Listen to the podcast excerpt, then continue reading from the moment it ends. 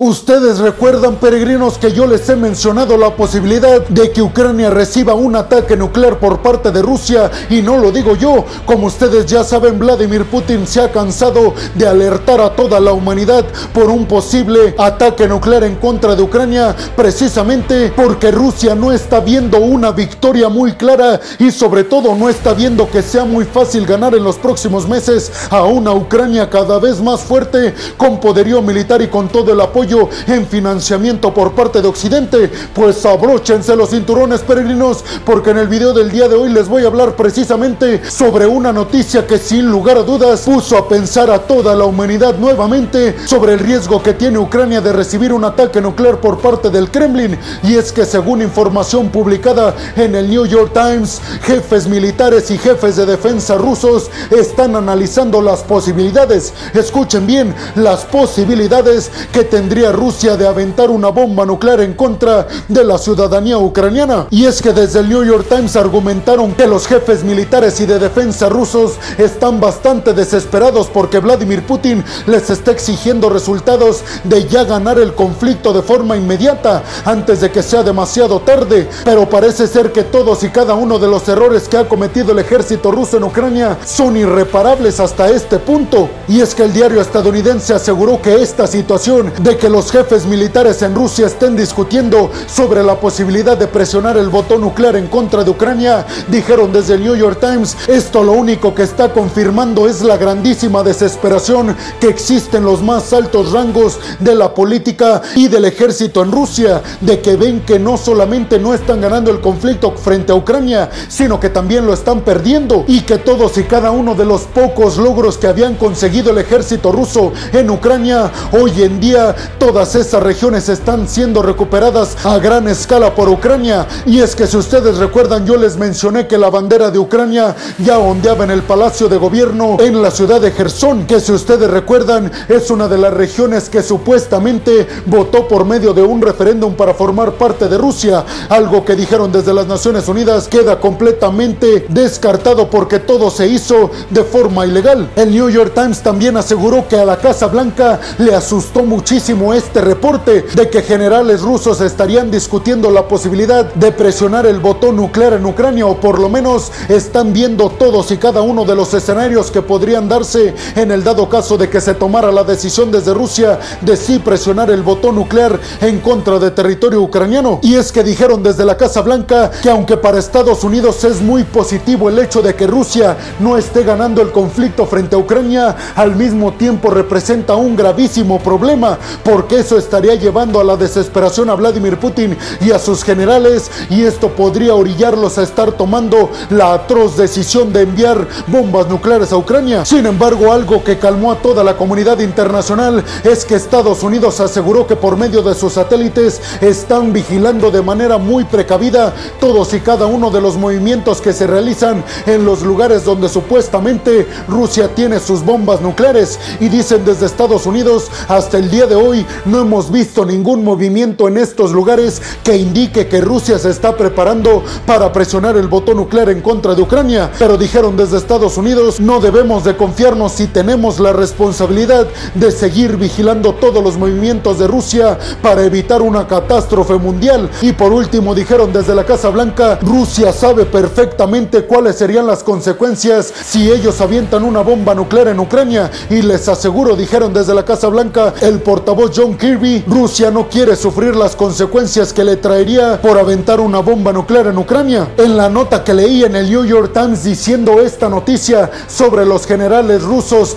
dialogando sobre la posibilidad de aventar bombas nucleares en Ucrania, el New York Times en esta nota también aseguraba y recordaba las palabras de William Burns, el jefe y director de la CIA, que dijo que Vladimir Putin era muy peligroso en estos momentos en los que Rusia estaba perdiendo un montón de territorio y en los momentos en los que se veía que Rusia, además de estar más aislada que nunca económicamente, no veía avances significativos en su invasión a Ucrania y en lograr todos sus objetivos que supuestamente fueron trazados antes de la invasión. El Pentágono está asegurando que Rusia posee alrededor de 2.000 ojivas nucleares. Escuchen bien, 2.000 ojivas nucleares que están principalmente en bombas nucleares tácticas, que estas se utilizarían en contra de soldados ucranianos no de los ciudadanos inocentes. Lo preocupante para el Pentágono y para Estados Unidos es que estas bombas nucleares tácticas pueden utilizarse en misiles de largo alcance, lo que le daría obviamente un montón de ventaja al Kremlin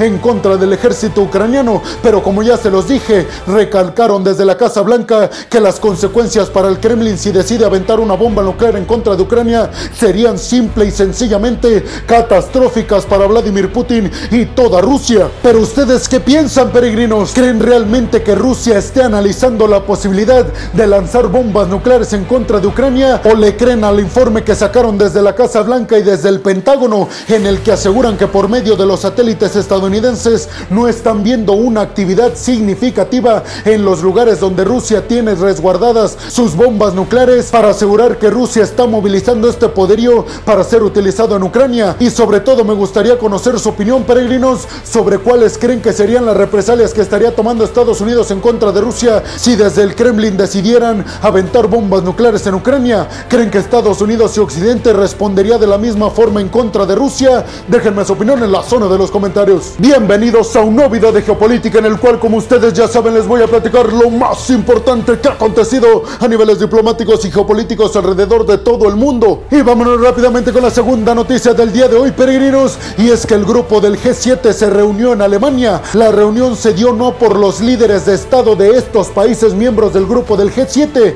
sino por los secretarios de Estado o por los secretarios de Asuntos Exteriores de estos países que forman parte del grupo del G7. El motivo principal de la reunión de estos países del grupo del G7 en Alemania fue coordinar las acciones en contra de Rusia y a favor de Ucrania. Sobre todo, dijeron los mandatarios asistentes a esta reunión, el principal objetivo era coordinar las acciones con los nuevos mandatarios del Reino Unido y de Italia principalmente, para que supieran más o menos cuál es la línea que se está siguiendo de forma internacional y desde el grupo del G7, que son las siete principales y más avanzadas economías del mundo en contra de Rusia y a favor de Ucrania. Después de esta reunión, que por cierto fue liderada por Anthony Blinken, el secretario de Estado de Estados Unidos, y por Annalena Baerbock, la ministra de Asuntos Exteriores alemanes, el grupo del G7 prometió ayudar de manera rápida y eficaz a reconstruir la infraestructura ucraniana que ha sido dañada por los ataques con drones militares rusos. Además, recordaron que el grupo del G7 y en general todos los aliados occidentales prometieron desde el principio un apoyo incondicional a Ucrania y que ese apoyo incondicional seguirá sin lugar a dudas de aquí en adelante, haciendo referencia a que los aliados del Reino Unido con el nuevo primer ministro Rishi Sunak y en Italia con la nueva primera ministra Giorgia Meloni dijeron ellos están alineados por completo con el compromiso de servir a Ucrania en contra de Rusia. Además catalogaron de inaceptables todas y cada una de las amenazas que ha realizado Vladimir Putin de lanzar bombas nucleares en contra de Ucrania. Por último aseguraron que mientras pase más el tiempo, lo único que va a aumentar son las sanciones occidentales en contra de Rusia. Dijeron, hoy en día no podemos seguir sancionando de manera acelerada para no afectarnos más económicamente a nosotros, pero lo que sí les aseguramos, dijeron a la nena Y Anthony Blinken, es que vamos a hacer todo lo posible para que por lo menos cada semana lleguen más y más sanciones en contra del Kremlin para aislarlos por completo y que no tengan otra opción que salirse de Ucrania y negociar con Rusia desde una forma privilegiada para que Ucrania no pierda los territorios que hoy en día están siendo ocupados ilegalmente por Rusia. Pero ustedes qué piensan, peregrinos? ¿Creen realmente que el grupo del G7 está comprometido en ayudar económica y militarmente a Ucrania o es nada más Estados Unidos quien realmente está enviando poderío militar y dinero a Ucrania? Porque les recuerdo que del 100% de la ayuda militar y económica que están enviando los países occidentales hacia Ucrania, el 80% lo está enviando Estados Unidos, el otro 20% está distribuido en un montón de países y sobre todo creen que con la ayuda del G7 Ucrania tiene grandes posibilidades de ganarle al final de cuentas a Rusia. Déjenme su opinión en la zona de los comentarios. Y vámonos rápidamente con la tercera noticia del día de hoy, peregrinos, y es que en Israel gana la derecha, esto con el regreso como primer ministro de Netanyahu, que es considerado en Israel un líder pro-nacionalista y en contra de los intereses globalistas de George Soros, que también es de Israel. El ex primer ministro de Israel, Benjamin Netanyahu, obtuvo la mayoría en la elección legislativa que le asegura el regreso al puesto como primer ministro de Israel. Según los analistas, el gabinete que estaría próximo a formar Netanyahu sería el más derechista en toda la historia de Israel, algo que sin lugar a dudas, al menos para la política interna israelita, preocupa muchísimo. Sin embargo, seguramente ustedes están preguntando, pero peregrino, ¿qué pasará con la política externa de Israel? ¿Seguirá siendo un país tan cercano a los intereses de Estados Unidos, sobre todo posicionándose en contra de aquellos países que quieren robarle la hegemonía estadounidense como China y como Rusia? A esto yo les respondería, peregrinos, que efectivamente va a haber muy pocos cambios en la política exterior israelita, al menos de aquí en los próximos años. Lo que más le preocupa a Netanyahu es reformar toda la política interna de Israel. Por el exterior me parece que seguirá siendo igual, un aliado férreo y cercano estadounidense. Pero ustedes qué piensan, peregrinos? ¿Creen que con la llegada de Netanyahu al puesto como primer ministro de Israel haga que toda esta globalización que hoy en día está siendo acechada por Rusia y por China caiga más rápido y volvamos a estar en un escenario donde cada país está muy cerrado al exterior? Déjenme su opinión en la zona de los comentarios. Y vámonos rápidamente con la cuarta noticia del día de hoy, peregrinos, y es que la Asamblea General de las Naciones Unidas acaba de decir que Estados Unidos debe de retirar lo más rápido posible el embargo que tiene en contra de la isla de Cuba. Que les recuerdo, este embargo estadounidense en contra de Cuba ya lleva más de 60 años. Imagínense eso. Y aunque el contexto geopolítico es muy amplio desde que se dio este embargo, y ese es un tema para otro video, peregrinos, lo único que les puedo decir es que según los Estados Unidos, ellos tienen validez en el argumento para seguir teniendo este embargo a la isla de Cuba, porque Fidel Castro embargó a las empresas estadounidenses y a todos los activos que tenía Estados Unidos en la isla. Sin embargo, algunos dicen que ya ha pasado el suficiente tiempo después de 60 años para que ya Cuba sea liberada de este embargo y empiece a crecer económicamente sin represalias en contra de Estados Unidos. El único país que apoyó a Estados Unidos para seguir manteniendo el embargo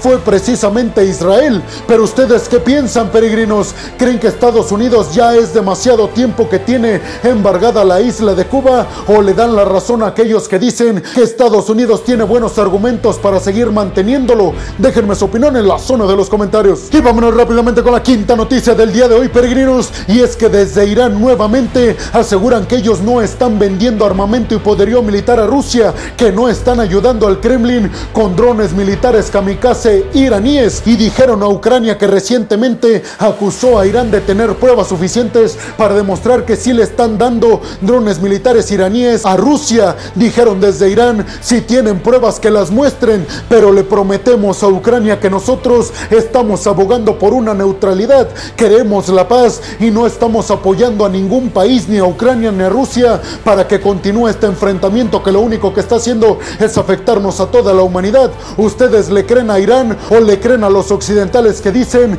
Irán sí le está dando drones militares kamikaze a Rusia? Déjenme su opinión en la zona de los comentarios. Y vámonos rápidamente con la sexta y última noticia del día de hoy, peregrinos, y es que Petro y Maduro se reunieron en Venezuela para lo que ellos dijeron buscar una integración total en cuanto a sistema político, económico y de todo tipo, porque dice Petro, el presidente colombiano, no es posible que un país vecino de nosotros esté tan alejado en cuanto a política, economía, sociedad y todos los rublos, por lo cual hizo un llamado de emergencia para que se reanuden rápidamente todas las negociaciones entre ambos países. Estados Unidos hasta el momento no se ha pronunciado al respecto, ni a favor ni en contra de estas pláticas que está teniendo Petro junto con Maduro. Y ustedes se preguntarán, pero peregrino, Estados Unidos no le importaría un tema interno de Colombia con Venezuela. Pues les recuerdo, peregrinos, que Estados Unidos, su mayor socio militar en América Latina es precisamente Colombia. Así que por supuesto que les interesa muchísimo las relaciones que tenga con un país u otro. Pero ustedes qué piensan, peregrinos? ¿Creen que sea positiva la idea que tiene Petro, el presidente colombiano,